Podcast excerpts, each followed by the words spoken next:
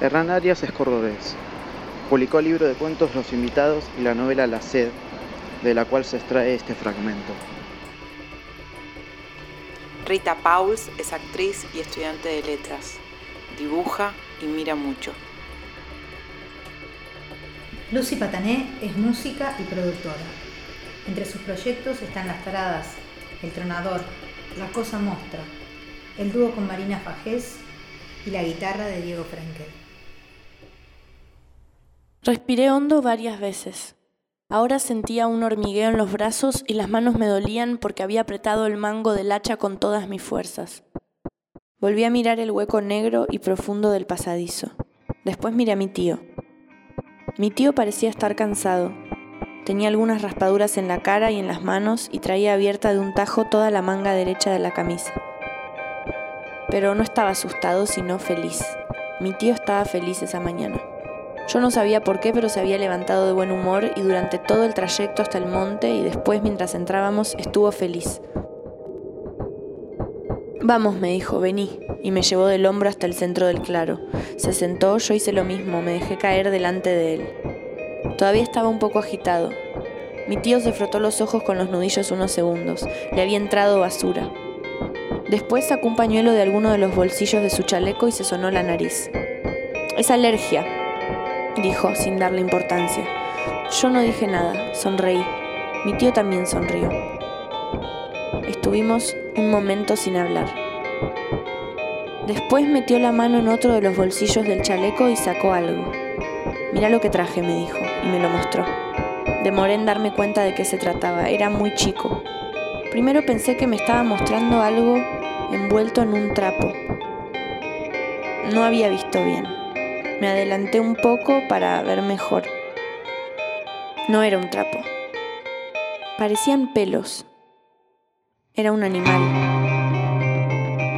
Y después de un instante me di cuenta de que estaba vivo. Era un animal vivo. Era chico y estaba cubierto de pelos. Me acerqué un poco más. Mi tío adelantó la mano para que yo lo pudiera ver mejor. No eran pelos, eran plumas, pero eran las plumas de un pichón, cerradas y grises todavía, era una lechuza. El nido estaba en el árbol que tumbé, dijo mi tío. Acerqué mi mano abierta y me la dio. Sentí el calor de la lechuza en la palma de la mano. Su cuerpo latía rápidamente. La miré de cerca y vi que sus ojos eran grandes y negros y el pico era muy chico y transparente. El pichón fijó sus ojos en los míos. Me miró por unos segundos y después dio vuelta la cabeza. Estaba asustado. Mi tío me dijo que en el nido había dos pichones más, pero que habían muerto. Se murieron cuando cayó el árbol, me dijo. Este tuvo más suerte. Yo pensé en la lechuza que había oído volar al entrar al monte. Seguramente eran sus crías. Sostuve al pichón por unos minutos en la mano y después lo dejé en el suelo. Quería ver si podía caminar. El pichón se quedó quieto en el lugar donde lo dejé, miraba para todas partes. Nunca antes debía haber estado en el suelo. No va a caminar, dijo mi tío y lo levantó. Mira, me dijo, y me mostró las patas de la lechuza. Eran unas patitas muy finas, como alambres, pero ya se le veían unas garras minúsculas. Son demasiado finitas como para sostenerla, me dijo y la volvió a dejar en el suelo. La lechuza miró de nuevo para todas partes, asustada. Y otra vez nos quedamos un rato sin hablar, mirando al animal. Después le pregunté a mi tío qué íbamos a hacer con el pichón. Llévatelo, me dijo. Lo podés criar en el gallinero. Tenía razón. El gallinero de la casa estaba vacío. Hace algunas semanas mi abuelo había vendido las últimas gallinas al mercado. Estaban viejas y secas, ya no ponían huevos. Mi abuelo había dicho que no iba a tener más animales por un tiempo. Le daban mucho trabajo, había que limpiar, darles de comer, cuidar las condiciones del gallinero para evitar que se las comiera alguna comadreja. Pensé que con la lechuza iba a ser diferente. Era solo un pichón. De todas maneras le preguntaría a mi abuelo, dependería de lo que él me dijera. Me quedé mirando al pichón un momento. Era un pájaro muy raro. No podía precisar dónde terminaba la cabeza y empezaba el cuerpo. Daba la sensación de ser una masa compacta y a la vez parecía muy frágil. Pensé que a lo mejor no iba a vivir mucho tiempo.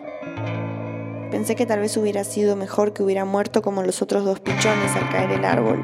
Después pensé en la posibilidad de devolverlo al nido. A lo mejor podríamos separar el nido del árbol caído y subirlo a otro. Se lo dije a mi tío. Mi tío sonrió. Es imposible, me dijo, y se dejó caer para atrás.